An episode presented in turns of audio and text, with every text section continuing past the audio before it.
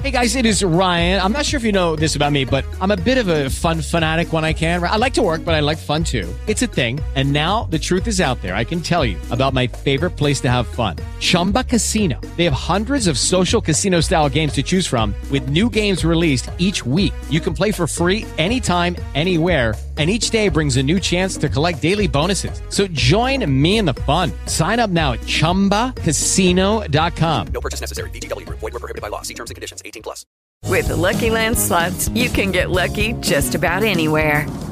This is your captain speaking. Uh, we've got clear runway and the weather's fine, but we're just going to circle up here a while and uh, get lucky. No, no, nothing like that. It's just these cash prizes add up quick. So I suggest you sit back, keep your tray table upright, and start getting lucky. Play for free at LuckyLandSlots.com. Are you feeling lucky? No purchase necessary. Void where prohibited by law. 18 plus terms and conditions apply. See website for details. Naciónpodcast.com te da la bienvenida y te agradece haber elegido este podcast. Buenos días, Madresfera. Dirige y presenta Mónica de la Fuente. Buenos días, Madre Esfera. Buenos días, Madre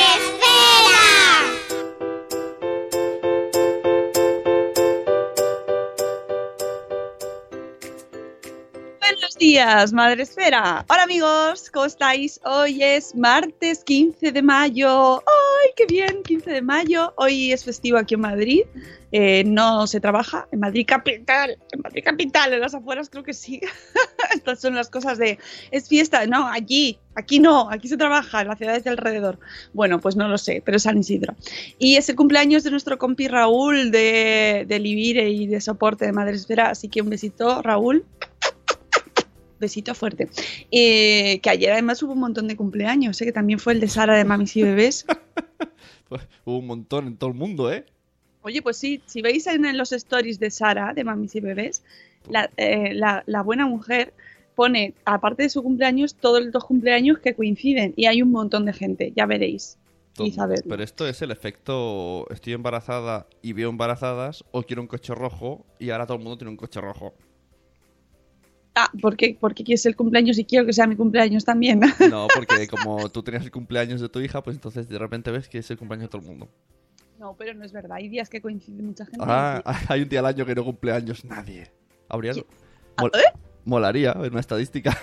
¿Habrá algún día en el que no nace nadie? Eso hay que verlo en, Sí, en el- la, el en 20 la INE. El 29 de febrero.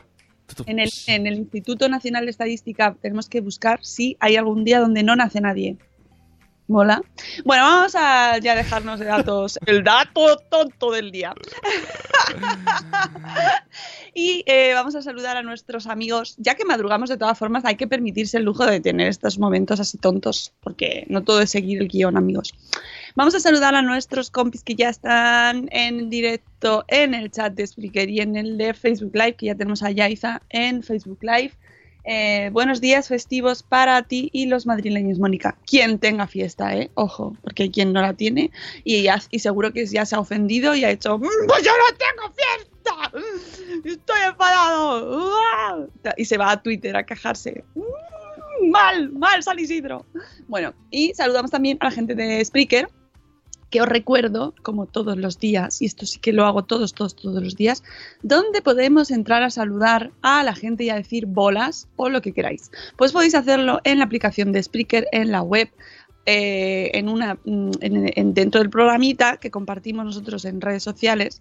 Y hoy, que mira, no lo he compartido en el chat mm, o sea, en el grupo de Telegram. Tenemos un grupo de Telegram de noticias y ahí todos los días pongo la eh, URL del programa en directo. Y en Twitter también salta. Bueno, pues ahí en el iconito de mensajes entráis y está todo el mundo diciendo bolas, bolas, bolas, como Sarandonga, que está, que ha sido la, la primera, y hoy dice, hace una variación y nos dice bolis. ¿m? Porque ah, esto es así. Novedades. Buenos días, Tragrutuis, que nos dice agenda, que hoy no es agenda como tal porque Rocío Cano está de eh, está Pa- de vacaciones. Este parranda. está de parranda de Sarao. Eh, está ahí todavía, está refunfuñando del momento T. Está ahí ya. Fantasismo, Pero fantasismo. porque mañana creo que, bueno, no sé si vendrá. Sorpresa. Mañana a lo mejor viene Rocío Cano para contarnos cosas. La que sí que va a venir mañana seguro es Born to be Punk. Katy. Así Ah, pues que mañana entonces- tendremos compañía, pero tú no estás. Pues entonces no vengo, si viene Katy no vengo.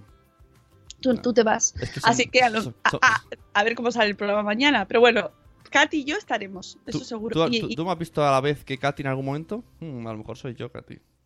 sí, sí, os he visto. Ah, en el- vaya. y muchas veces además. y, y en, en Barcelona también, o sea que no, es así un comentario tonto. Eh, bueno, el que mañana Sune no está, ya lo notaréis, ya lo notaréis. Eh, bueno, ¿quién más tenemos en el chat? Tenemos a Marina de Talletamcor, a, Bu- a Juan Manuel que nos dice buen día, aunque él está en México. Buenas noches. Buenas noches, Juan Manuel. Buenas noches. No, buenos días, Ana Espínola. Buenos días, buenos días, señora Aquiles. Eh, dice, ¿ves? Quiles dice que lo de ayer de los cumpleaños fue exagerado, que cumplía años ahí mogollón de gente. ¿Mm? Así que no soy yo aquí solo que, que me he fijado, es que había muchos cumpleaños ayer. Buenos días, Judith en la burbuja. Buenos días, Vanessa Pérez, la diva. Buenos días, Ichel de Cachito a Cachito. Eh, imposible que haya un día en el que no nace nadie. Bueno, no sabemos. Oye, el- hablando de cumpleaños, eh, ¿pusiste pastel con velas? Sí, ¿Y te es... fa- O sea, ¿tu, tu fogón de la cocina es eléctrico o de gas? de inducción. De inducción. Ahí está. ¿Y no has tenido nunca problemas en encontrar eh, aparatos para hacer fuego en casa? Porque claro, yo sí. claro. El mechero es una cosa Claro, no muy estética en casa. Claro, no- yo no fumo y entonces Claro. he tenido que llegar a, a buscar un vecino que fume para pedirle un mechero para encender la vela de mi hija.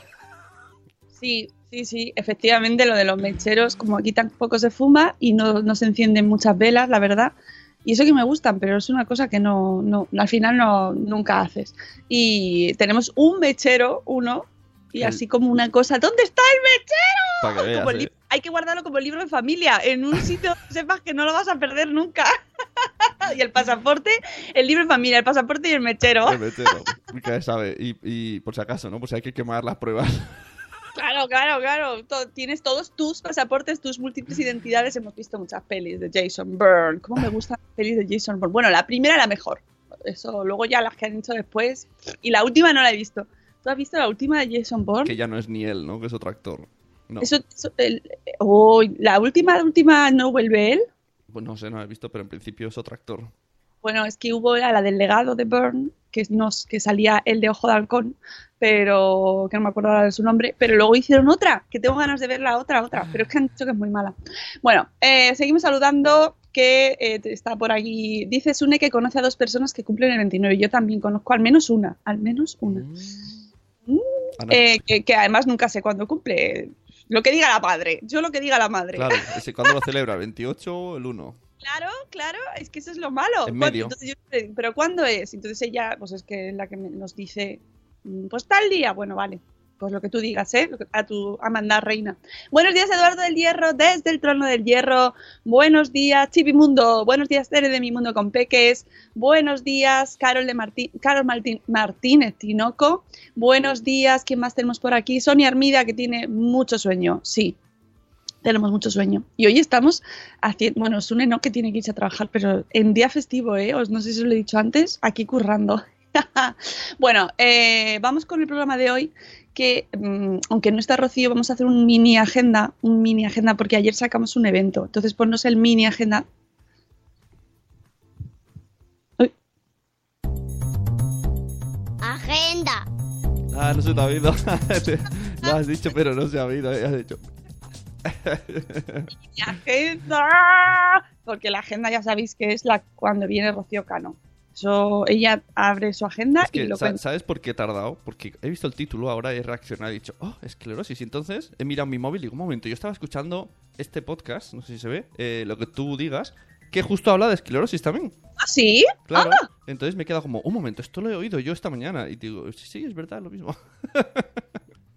Pues sí, resulta que nosotros hemos lanzado un evento ayer justo y por eso lo quería contar hoy, aunque lo recordaremos más veces para que os apuntéis, que se llama Conoce la esclerosis múltiple.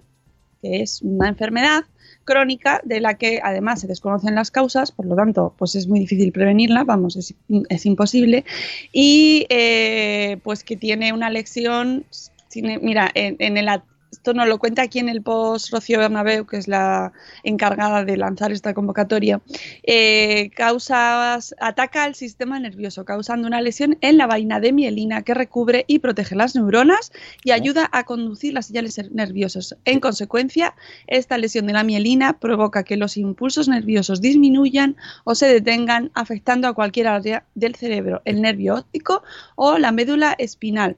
Debido a un brote puede afectar a una parte del cerebro distinta y cada persona puede manifestar diferentes síntomas según afecte a una función u otra del cerebro, pero existen algunos síntomas que son más comunes, la mayoría de los cuales afectan al equilibrio, la visión, la memoria, el movimiento o la función sexual. Eh, como el próximo 30 de mayo es el Día Mundial de la Esclerosis Múltiple, pues nosotros participamos eh, dentro de la campaña que organiza Novartis, que se llama Conoce la esclerosis múltiple, y organizamos un evento para nuestros bloggers, tanto los de Madresfera como los de Salud Esfera, que ya es una comunidad más específica de blogs de salud y vida saludable, donde vamos a conocer cómo afecta la esclerosis múltiple en la calidad de vida de los pacientes. Entonces tendremos un evento que empieza a las 5 de la tarde hasta las 7 en el Vinci Soma, que es un hotel en la calle Goya, en Madrid, en todo el centro, en todo el centro. Eh, el miércoles 23, donde tendremos a un especialista, un neurólogo especialista que nos explicará qué es la esclerosis múltiple y eh, donde nos explicará la importancia de la investigación en esta enfermedad, que la investigación es fundamental en todas, pero en este caso, pues si cabe más porque todavía no tenemos los síntomas, o sea, ¿qué, qué motiva Ya. esa enfermedad?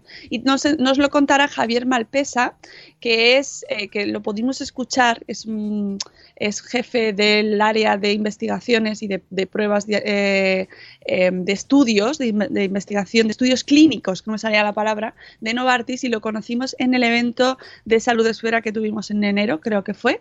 Pues eh, nos encantó. Yo no sabía cómo se realizaban los estudios clínicos y es un dato súper interesante. Y luego eh, conoceremos eh, pondremos cara a la esclerosis múltiple gracias a sus protagonistas como son Sandra Fernández Villota, que es responsable de comunicación y coordinación de Esclerosis Múltiple España, M, que nos explicará la necesidad de conocer mejor la esclerosis múltiple por parte de los pacientes para ser pacientes activos, como nos decía el otro día Shane Fitch en Salud Esfera en nuestro podcast dedicado al asma, el, el rol del paciente activo a la hora de manejar, controlar y conocer su enfermedad es fundamental. Y diría más, además del paciente, de su entorno, de la familia y de los que le rodean.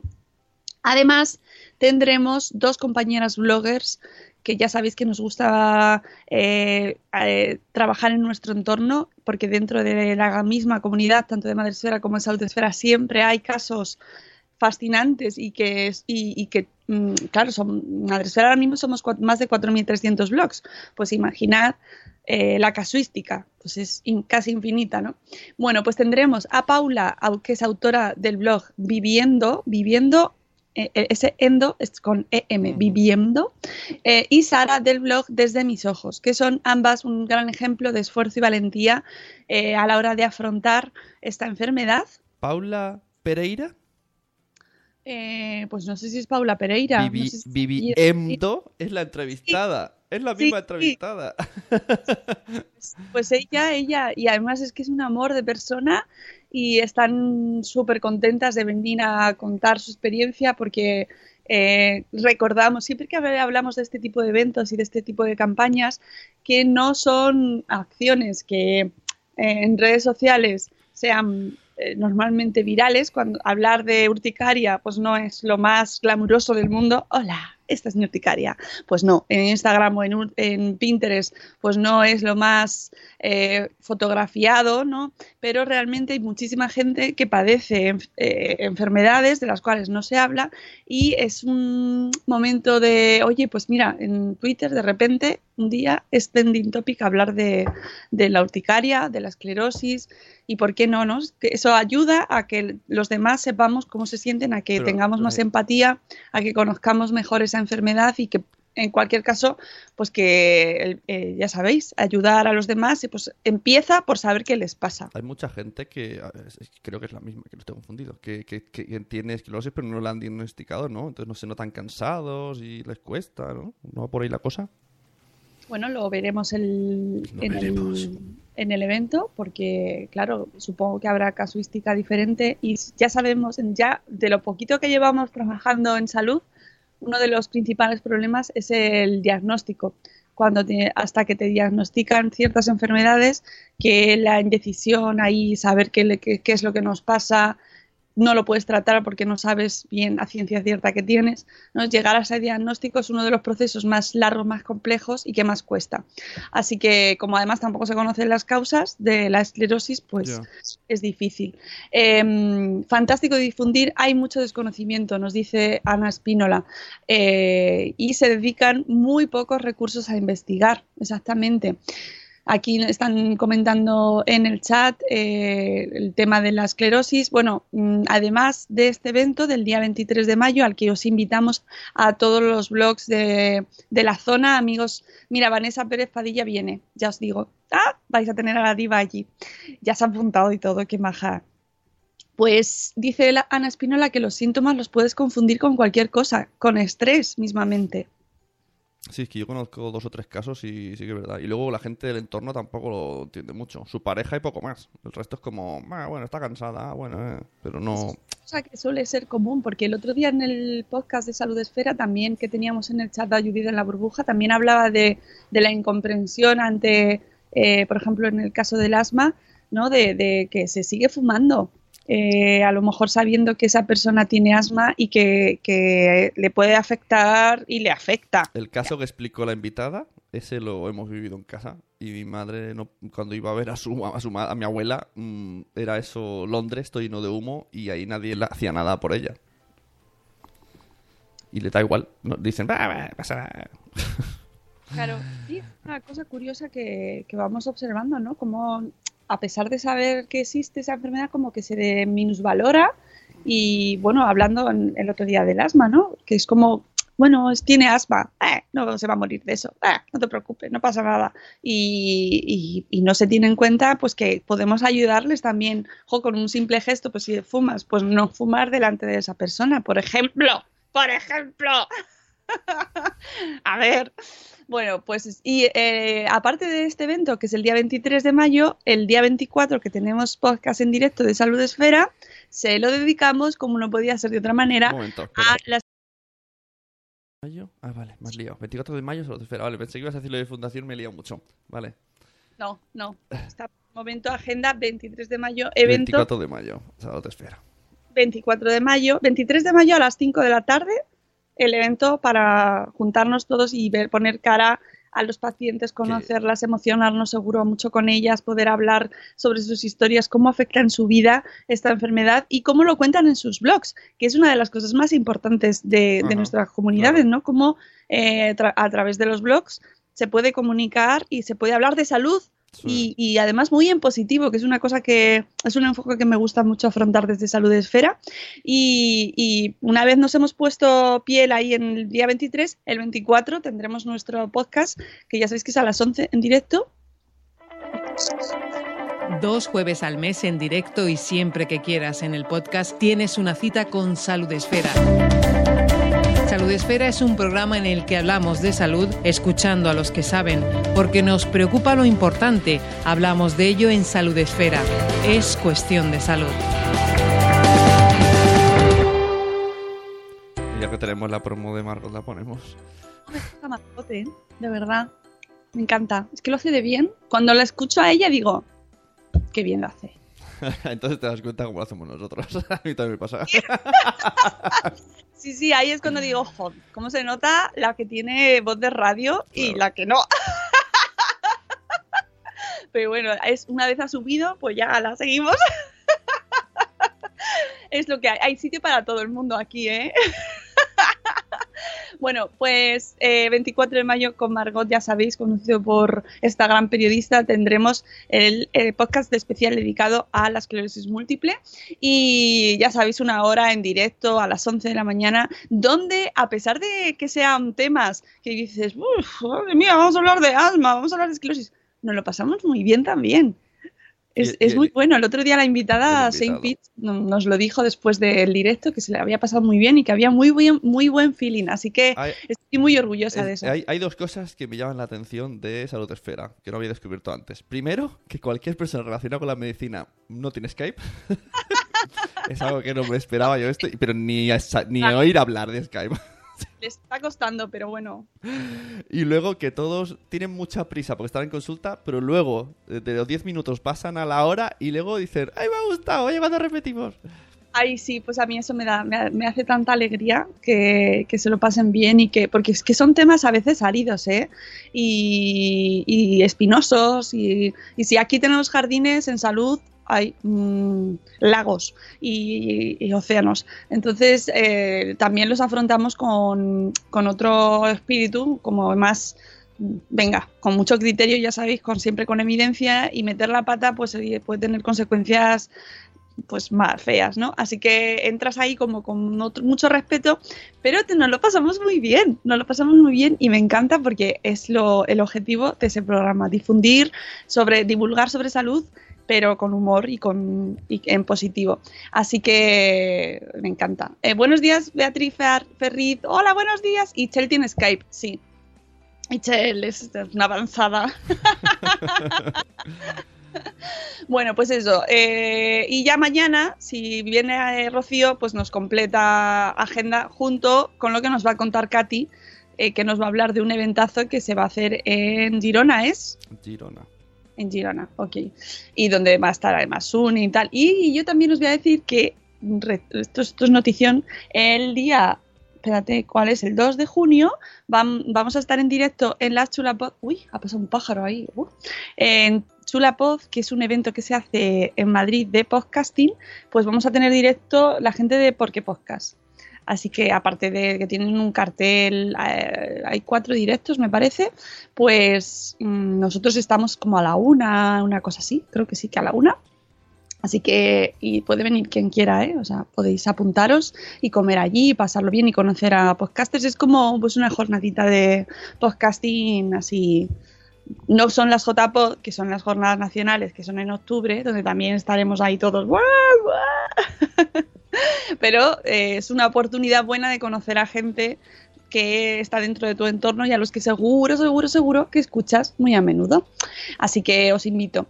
Eh, dice Ichel que, eh, que está con el podcast a distancia, pero que está aquí. Que a estas horas sabemos, sabemos, Une, que hay mucha gente que nos escucha mientras levanta niños. Bueno, hoy en Madrid no, No. que van al cole. Pero en el resto, pues levantan niños, están con cafés, tal, y nos escuchan así en la lejanía. Bueno, pues terminado la, la mini agenda, vamos con el post del día, si te parece. El boss del día FM. Que vive al límite, ¿por qué? Nada. ¿Por las preguntas que te lanzo aquí en directo? que No. No, nada, nada. Ah, Rocío hace la agenda más ordenada, pero si lo he hecho súper ordenado, he hecho 23, 24 y 2 de junio. Bueno, ¿En sí, qué está muy bien. desordenado? ¿En qué, Rey? ¿En qué está desordenado? Dímelo tú, a ver. ¿Qué día me he saltado? ¿Qué he hecho No. mal? Nada, nada. Ha sido una percepción. Estaba pero- en, eh, en Girona, en Girona, ¡ay, un chulapod! No, Nada, oye, no, que, tú la no- posta de Madrid. que yo no Los- quiero interrumpir tu programa. era, era, un pensamiento. Mirada de Mónica. Cuidado, que además yo he dicho que aquí la experta en hacer la agenda como Dios manda es Rocío Ah, Cano. sí, yo a ti no te digo nada. Yo era comentario, lo dejaba ahí a modo... Oye, y por cierto, Skype me está rayando mucho porque lleva tu vídeo retraso y me estoy volviendo loquísimo.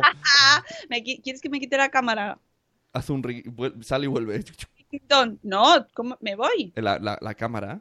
cámara. Ah, vale, vale, vale. Espera, voy. Es que a como ver, tres segundos distintos es súper... A ver, ahora sí.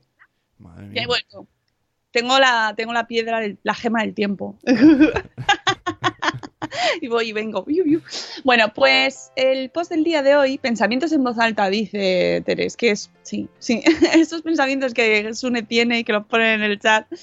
eh, todos los que estéis ahí en el chat lo podéis ver y comentarlo si os gusta. Bueno, pues es de nuestros amigos Dos Pediatras en Casa, de Gonzalo y Elena, que nos hablan del síndrome de la muerte súbita del lactante, que es un es uno de los temas ahí que antes de tener un hijo te escuchas así como, "Mm, suena mal, la muerte súbita del lactante. Se te queda así como la cara de, "Ah, Dios mío. Bueno, pues es la causa de muerte inexplicable más frecuente durante el año de vida. Eh, sus siglas son SMSL, SMSL. Eh, no se conoce qué la provoca y a priori, tampoco se puede predecir a qué niño le ocurrirá. Claro, cuando dicen eso dices, "Uf, ¿esto qué es? Sin embargo, existen una serie de factores protectores y otros de riesgo con los que se disminuirá, o aumentará la probabilidad de que se produzca. Es importante que los padres los conozcan para generar un ambiente que proteja a sus hijos contra este síndrome. Nos, eh, estos dos amigos pediatras, Gonzalo y Elena, nos vemos, nos, se ven, nos dicen, en la obligación de transmitir esta información como parte de su labor asistencial. Y además es que os recomiendo mucho, mucho, mucho su blog porque es muy bueno, muy útil. Y también quiero recomendaros, pero no lo, tra- no lo tengo aquí, eh, el libro de José María Lloreda, eh, de Mi Reino por un Caballo. Su blog se llama Mi Reino por un Caballo, que me lo estoy leyendo eh, y es divertidísimo. Mm, la verdad es que me sorprendió un montón, pero lo voy a traer al podcast un día, así que ahí os lo contaremos todo para que sepáis de qué va el libro, pero me está encantando. Ayer se lo comentaba al autor que esto es una cosa que hay que hacer. Si os gusta una cosa, pues vais y se lo decís al autor que le va a gustar, le va a gustar y le va a hacer ilusión. A lo mejor no contesta, yo qué sé. pero, pero la mayoría de las veces sí, y le hará ilusión, oye, te has currado tu libro, pues que alguien te diga, me está gustando mucho. Y que además es que con carcajadas, que es una cosa que en, mi caso es muy raro, yo reírme, eh, me está encantando. Cada página, bueno, cada párrafo es que tiene mucha gracia este hombre. Así que os lo recomiendo. Ya os lo traeré aquí al podcast para que os traeré al autor para, para reírnos en, ese, en esa entrevista. En este caso, pues eh, mucha risa no da el tema del síndrome de muerte súbita del lactante. La definición más aceptada es la de aquella muerte de un niño menor de un año de edad que ocurre aparentemente durante el sueño y de forma inexplicable después de la realización de una minuciosa investigación post-mortem que incluye la práctica de la autopsia, examen del lugar del fallecimiento y revisión de la historia clínica. Esta definición implica que el fallecimiento no puede ser debido a otra circunstancia, una circunstancia previa, como enfermedad crónica o malformaciones congénitas, porque en ocasiones se, habrá determinado que es muerte súbita cuando estaba, eh, sí que tenía una causa explicable esa muerte, ¿no? Entonces, en este caso, eh, se circunscribe directamente mm, a- a la muerte cuando no hay ninguna circunstancia previa que la explique o que la pueda originar.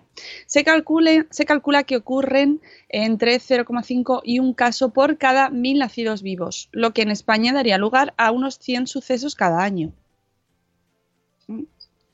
Como ya hemos dicho, no existe una causa clara de por qué sucede, aunque existen varias hipótesis al respecto.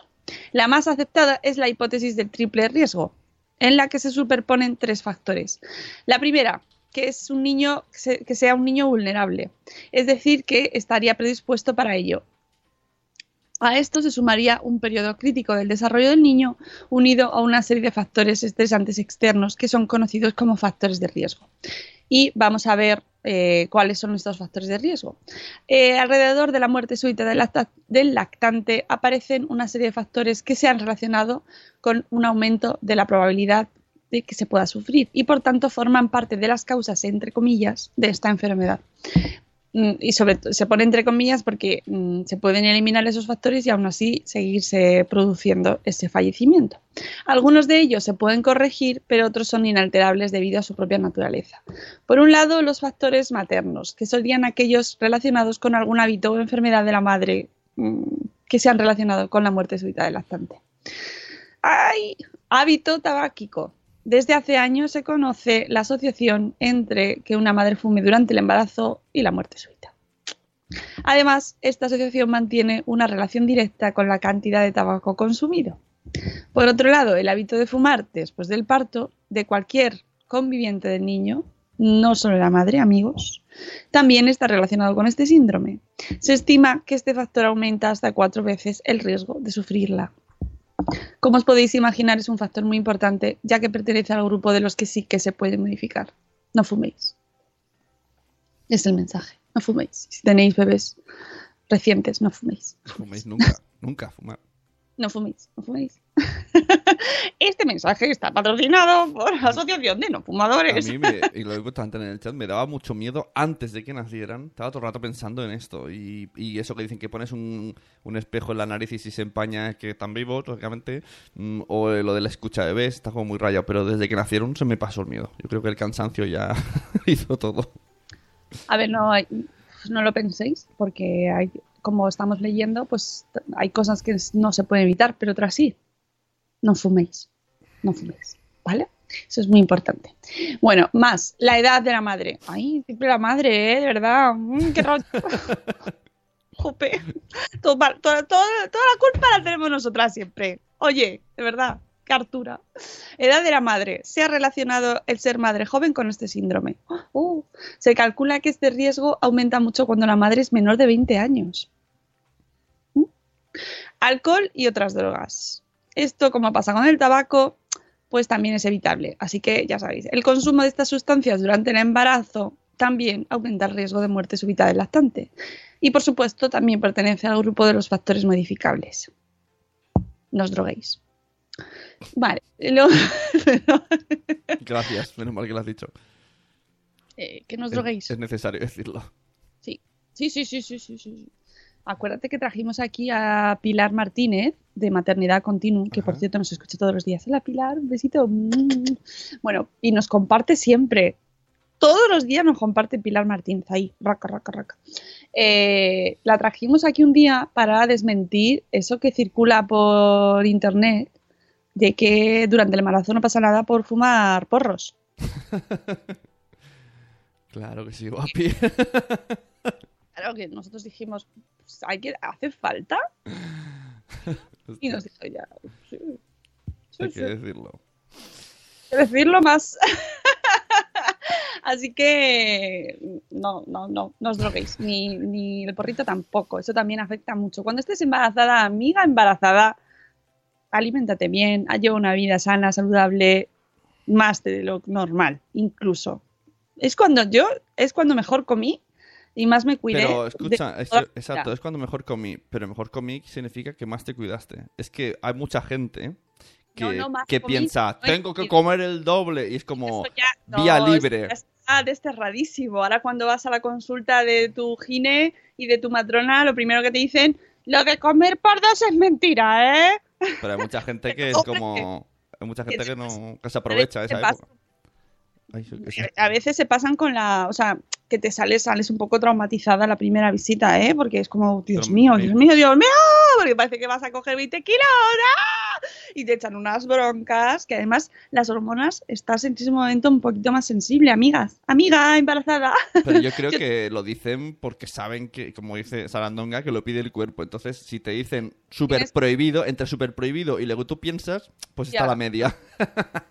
Hombre, si es necesario recordar que no hay que drogarse ni fumar, pues lo de comer, pues es más aún, ¿no? O sea, me refiero que es que, que- que debería ser una cosa natural, que, que la gente tienes más hambre y te sale comer más. O sea, no mm, se lo pide el cuerpo, es verdad, tienes más hambre. Zora tienes está- más hambre. Zora está diciendo en el chat, no fumes porros, hay que decirlo más, no fumes porros, no fumes porros. No fumes porros, no fumes nada, Nada. no te drogues, eh, no bebas alcohol. que también es una droga, recordemos, amigos. Sí, sí, sí, sí, no se bebe alcohol. No, se bebe alcohol. Nada. Cero. Cero, ¿vale?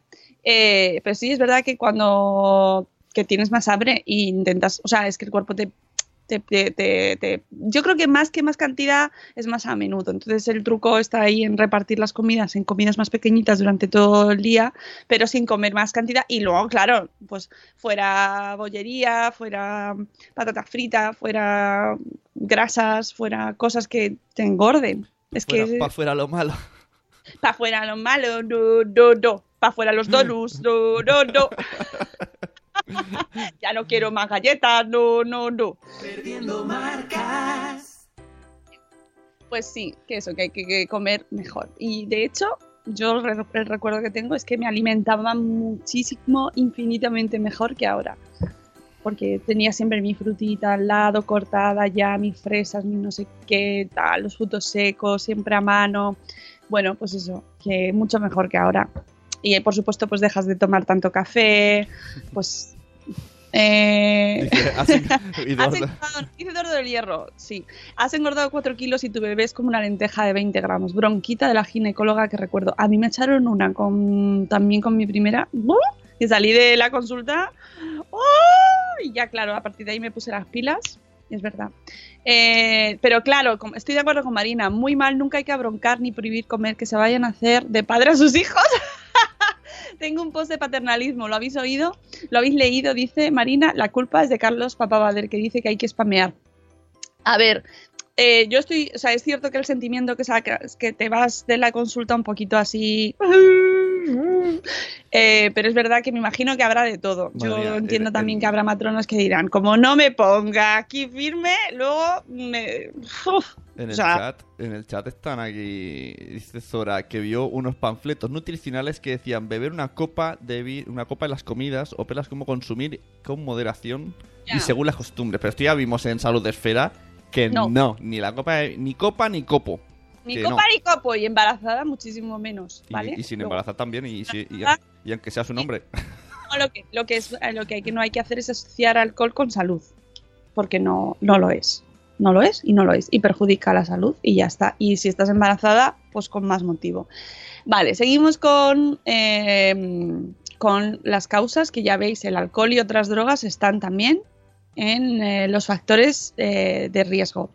Eh, complicaciones de la gestación y parto. Algunos de ellos son la placenta previa, desprendimiento de placenta, rotura prematura de membranas, anemia materna durante la gestación, preeclampsia. Algunos de ellos son prevenibles, por lo que un control gestacional adecuado podría evitar algunos de ellos. ¿vale? Esto, tener unas buenas revisiones y acudir cuando te corresponde pues a tus revisiones con tu gine o tu matrona. Factores del niño. Vale.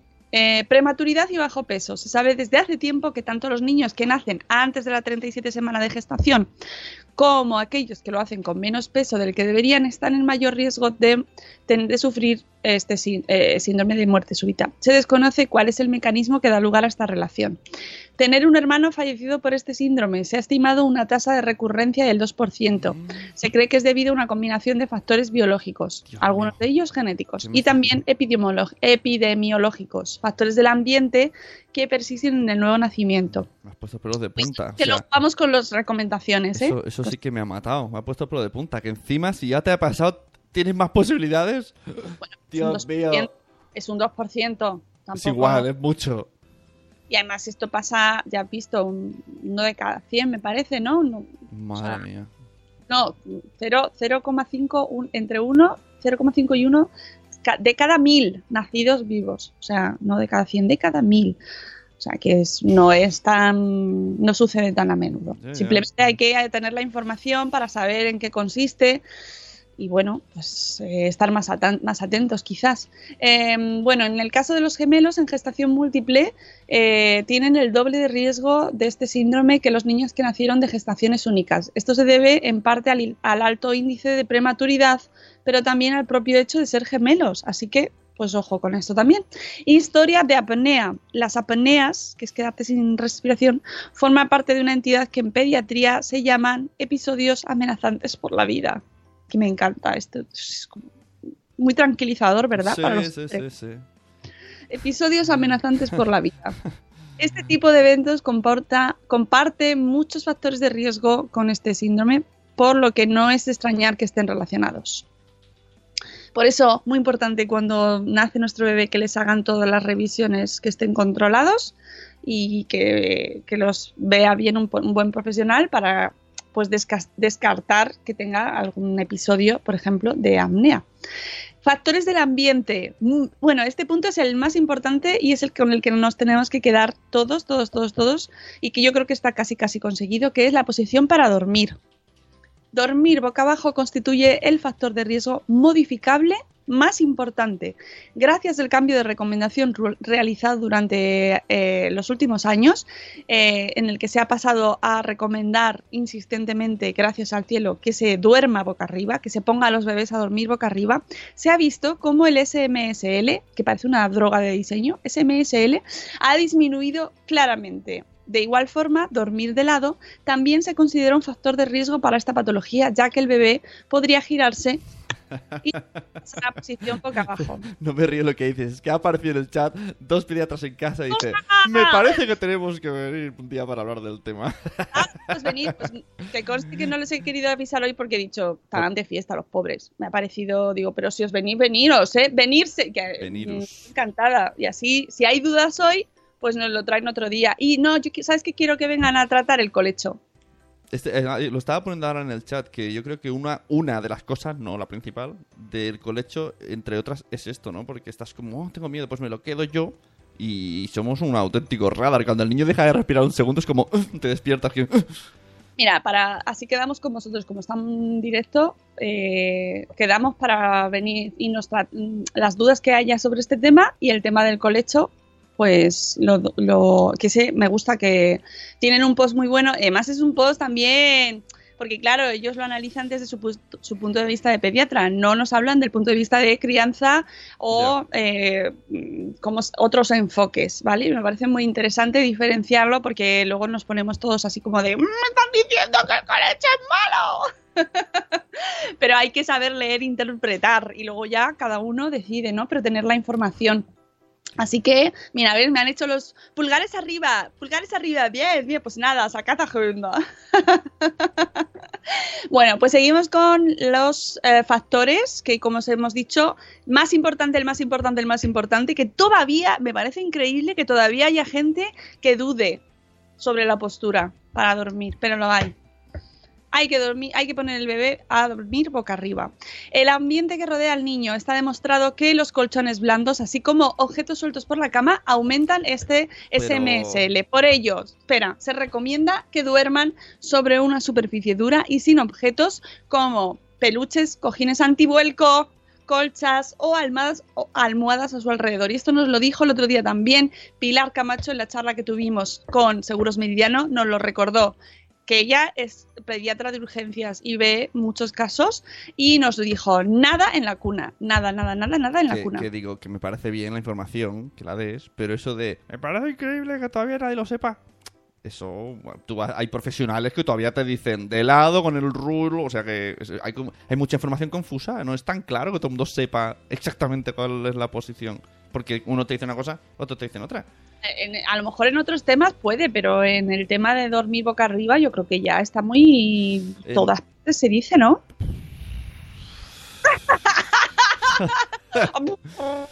Qué bien nos explicamos. Es un programa de, de- de grandes gestos, de palabras contundentes. A ver, si estuviera Rocío Cano hubiese dicho muchas más cosas, pero yo solo digo... un- Ella hubiese dicho algo como... Sí, es, proba- eh, es como, bueno, como lo de los 10 minutos de cada pecho, que todavía te lo siguen diciendo cuando da salud. 10 minutos de cada pecho para dar de ¿Ves? mamá, Mira, ahí que está. no se hace así Tere, ya. Tere dice, Tere dice, a mí me aconsejaron dormir de lado. Es que, por eso digo que esto es tan... re- Yo creo mm, la, la actualización no está no llega a todo el mundo, la actualización. Hay gente en el 2.1 y gente en el 1.1 y, y no le llega. menos 20, ¿no? Pero lógico, lógico porque es verdad que hay veces que hay consejos un poco contradictorios. Sí, eso es, eso es cierto. Eso es cierto. Lo que pasa que, no sé, yo estoy muy acostumbrada ya a escuchar de bo- dormir boca arriba y parece como que... Así parece que, todo el mundo nuestra sabe. misión es decirlo, que venga gente que sepa como los pediatras a decirlo. Y luego, si aquí ahora mismo hay 100, pues esos 100 a otros dos. Y ya son 200, ¿eh? ¿Eh? ¿Tocamates? ¿Eh? ¿Qué te parece? compleja la operación, Sune, a estas horas, a las 7.57. ¡Madre mía! ¡Madre mía! Bueno, más cosas. El colecho. ¿Ves? Este tema, este quiero que lo traigan ellos cuando vengan, pero nos dicen que es un factor de riesgo compartir la cama con un bebé, sobre todo si este es menor de tres meses. Nos dicen que es un factor de riesgo para este SMSL. Aumenta cuando la, la cama es multicompartida, bebé y al menos dos personas más. Normalmente los padres. Bueno, ya, ya no entramos en la composición. Sin embargo, dado que el colecho es un factor que potencia la lactancia materna y esta previene el SMSL, podría realizarse de forma segura siempre y cuando no concurrieran el resto de factores de riesgo. Esta afirmación está extraída de las recomenda- recomendaciones actuales del Comité de Lactancia Materna de la Asociación Española de Pediatría y de la IAN. Y nos ponen el link de ambas webs y ambas asociaciones para que lo podamos confirmar. Eh, si se quiere saber más sobre cómo realizar el colecho de forma segura, pues también nos dan más información para poder llevarlo a cabo. Insisto, los vamos a traer para hablar de este tema, Oye, ¿vale? Porque me parece un necesito, necesito traducción, Mónica, del chat, dice Marina. ¿Y cojines antiplagiocefalia en bebé sano a término y sin plagiocefalia? Pero eso que se lo consulten. Cuando vengan los pediatras, Eso, pues eso, lo pero, pero ¿qué es? ¿Es lo de la cabeza ah, Sí. sin cerrar o cerrada o abierta o blanda o algo así? No, ella es fisio, Marina, o sea que ella lo sabe. Debe ser que lo ve y que no, que hay dudas sobre ese tema, ¿vale? O sea, porque es, es cierto que hay veces que cuando los niños duermen de la misma posición, luego se queda la ah, cabeza. claro, que se le queda así como... Sí, que dicen que uno que ser hace forma. Mm. Por cuando nacen los bebés, cómo tienen la cabeza, que eso es una de las cosas que a los padres nos deja como, ¡guau! ¿Qué le pasa a la cabeza? ¡Ay, que la tiene así como muy blanda! Oye, oye, tengo- ¿todavía se usan los forceps? Ah, brr, la verdad es que. Yo he visto un, yo he visto un niño, he visto sí. un niño con forceps y me- menos mal que luego que le puso normal, pero era un poco Homer el pobrecito. Ay, deja este tema, déjalo, déjalo. Sí, pero, Eh, pero es una eh, práctica que no sé yo si todavía se sigue, no sé, me parece un poco bestia. Yo creo que se va tendiendo a dejar de utilizar la instrument- instrumentalización, pero mm, eso ya dependerá de cada caso, claro. Bueno, seguimos. Nos quedan los factores. eh, mira, están los pediatras, dos pediatras en casa están diciendo que si no tiene plagiocefalia no hace falta. ¿Vale? Los cojines. Bueno, eh, no, no, no, no, no, no, no, no, no, no, no, le, vamos, no lo vamos No a leer. Aquí entramos en un Jardín, eh, jardín. es como mira, dos pediatras en casa dicen que los forceps se siguen usando. ¿Vale? Así que te la guardas la pregunta para cuando No, vengan no, ellos. no voy a hacerla, me parece una pregunta bastante peligrosa. y es que- poco frecuente, pero sí se usan si es necesario. Ya, ya, claro, a ver, está claro que es por necesidad, mejor que salga así que no, que no salga.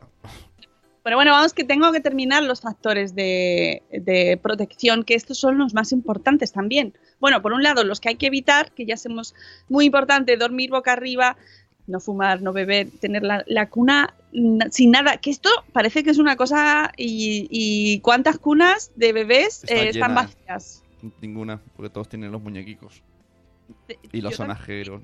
Pero es que es súper fácil porque piensas que el bebé, que es una de las cosas que te encuentras cuando nacen, que es que les da igual todo lo demás, pero tú piensas que van, que van a abrazar sus muñecos y se van a sentir más mucho mejor y van a dormir felices toda la noche, como se ven en los anuncios. Y cuando llega la hora de la verdad, mm, el bebé pasa de todo, pasa de todo. Solo quiere que le cojas. Así que, chicos, nada en la cuna, nada en la cuna. Eso es muy importante. Factores protectores son los que han demostrado que disminuye la probabilidad de sufrir muerte súbita. La gran mayoría de ellos son modificables, es decir, podemos intervenir, activamente para que se produzcan. Todas nuestras energías deberán ir dirigidas a que nuestros bebés disfruten de ellos. El 1, uh, la estancia materna es uno de los protectores, de los factores protectores más fuertes. De hecho, se estima que los bebés amamantados por sus madres tienen la mitad de riesgo de sufrir un SMSL respecto de aquellos que toman biberón. Además, la lactancia materna contrarresta los riesgos del colecho, siempre que éste se realice de forma segura. Pues ya sabéis, lactancia materna, tope de power. El chupete. El empleo del chupete durante el sueño ha demostrado disminuir el SMSL, por lo que se encuentra entre las recomendaciones de la Academia Americana de Pediatría para prevenir este síndrome. En caso de emplearlo, debemos hacerlo, esto es muy importante, tras la instauración de la lactancia materna para no interferir con ella que eh, es en torno al mes de vida. Porque cuando da salud te dicen que si quieres eh, que, que para que coja bien el pecho no le pongas chupete nada más nacer. Porque el niño se confunde, porque eh, por mucho que intenten lograrlo, los, la forma del pezón no tiene nada que ver con la del chupete. Amigos, Menos mal. y hay pezones de todo tipo y chupetes de todo tipo. Men- Menos mal, porque cuando se ve una- un dibujo del niño lactando, el, el pecho se lo mete casi a la garganta. Imagínate un chupete hasta ahí, qué angustia. Cierto, hablando de pezones, eh, tenéis que ver el monólogo de Ali Wong, que está nuevo en Netflix, que lo estrenaron el día, este el domingo, que ha sido el Día de la Madre en México y en Latinoamérica, creo, y en Estados Unidos, me parece, eh, que, que hace un comentario sobre sus pezones, que son maravillosos, maravillosos, de verdad. habla mucho de su maternidad porque ella hizo un monólogo con su primer embarazo y ahora hace otro monólogo con su segundo embarazo y está con el mismo vestido, la misma tripa. Eh, y es maravillosa. Por favor, tenéis que ver todos a esta mujer y hablar sobre la maternidad, sobre quedarse en casa, sobre criar, sobre amamantar. Eh, tiene una opinión muy clara sobre am- amamantar, pero bueno, es súper graciosa. Yo lloraba de la risa viéndola y eh, esto de los pezones me lo ha recordado. Que es muy importante que cuando das, a, das el pecho, todo el mundo opina de tus pezones, ¿eh? Hombre, Perdonad. Sí, sí, sí. sí. Eh, eh, yo recuerdo a mi abuela decirme, pues muy bien, muy bien, ¿eh? Sí, sí, todo el mundo, todo el mundo opina. Pues, pues este para adentro, para afuera, pues los tienes listos, ¿no? Tú, "Uh". yo he llegado a escuchar, ponte limón que tienes grietas. Y yo pensando, wow, suena súper apetecible, con grietas y echarte limón. Para las grietas, lo mejor, la leche propia materna. Eso ahí, De- de- cuando terminas. De una teta a la otra, ¿no? Porque si no, no puedes. No, perdona, de la misma puedes perfectamente. Y luego, pues hay productos también para. para pero vamos, que la, el purelán que te mandan siempre mm, está muy bien, pero igualmente un poquito de leche y ya está. Eh, bueno, si no son súper grietas, claro, que es que luego hay grietas y grietas. Bueno, pues eso, que el chupete, que hay que, que es un síndrome, o sea, un síndrome, un factor protector, pero muy importante que no se ponga Ojo. desde nada más Al- nacer. algún día hay que tratar el tema el chupete. Porque ahora mismo está diciendo que es bueno para esto, pero también habrá gente que diga que es malo para otras cosas. El chupete. Eh, mira, dice el pediatra. Amigo dos o enemigo. En torno al mes, pero en los niños que toman biberón pueden usarlo desde el principio, claro, porque eso sí que ahí tienen la misma forma la tetina. Pero luego vienen los de los dientes y dicen, no, chupete no, que deforma el paladar y los dientes. El chupete, nuestro amigo. chupete. enemigo. El chupete tiene también su estigma. A ver, a nosotros no toman ni pro ni nada. O sea, esto estamos hablando de eh, los factores que nos dan los dos pietros en casa y como tal nosotros lo leemos. Luego cada uno que haga lo que quiera. Mm, A mí me encantaban que- los chupetes. No los cogían mis hijos. Yo tenía chupetes de todos los colores. y los tíos no querían los chupetes. Y yo, pero coge el chupete. porque No, se, se relajaban ellos y no lo quería. Me dijo que chupete mí. Pues nada, tú quieres una, tú tienes una idea de que quieres que tu hijo lo coja y luego tu hijo hace lo que le da la gana. Así que hay que ir con la mente un poquito más open-minded y ya iremos viendo a ver qué pasa con el chupete o no. Eso sí, nada más nacer, si, si es con lactancia materna, eh, no se lo des, para que no se líe, no se líe. ¿Pero qué me estás dando, mamá? ¿Chupete o teta? ¿Qué, quieres? Así que importante. Eh, dice Zora Grutuis, pues eso, que tiene ocho, ocho chupetes para jugar. Pues sí. Eh, darle leche a la teta, qué paradójico. Pues sí, sí, sí, sí, sí, es verdad.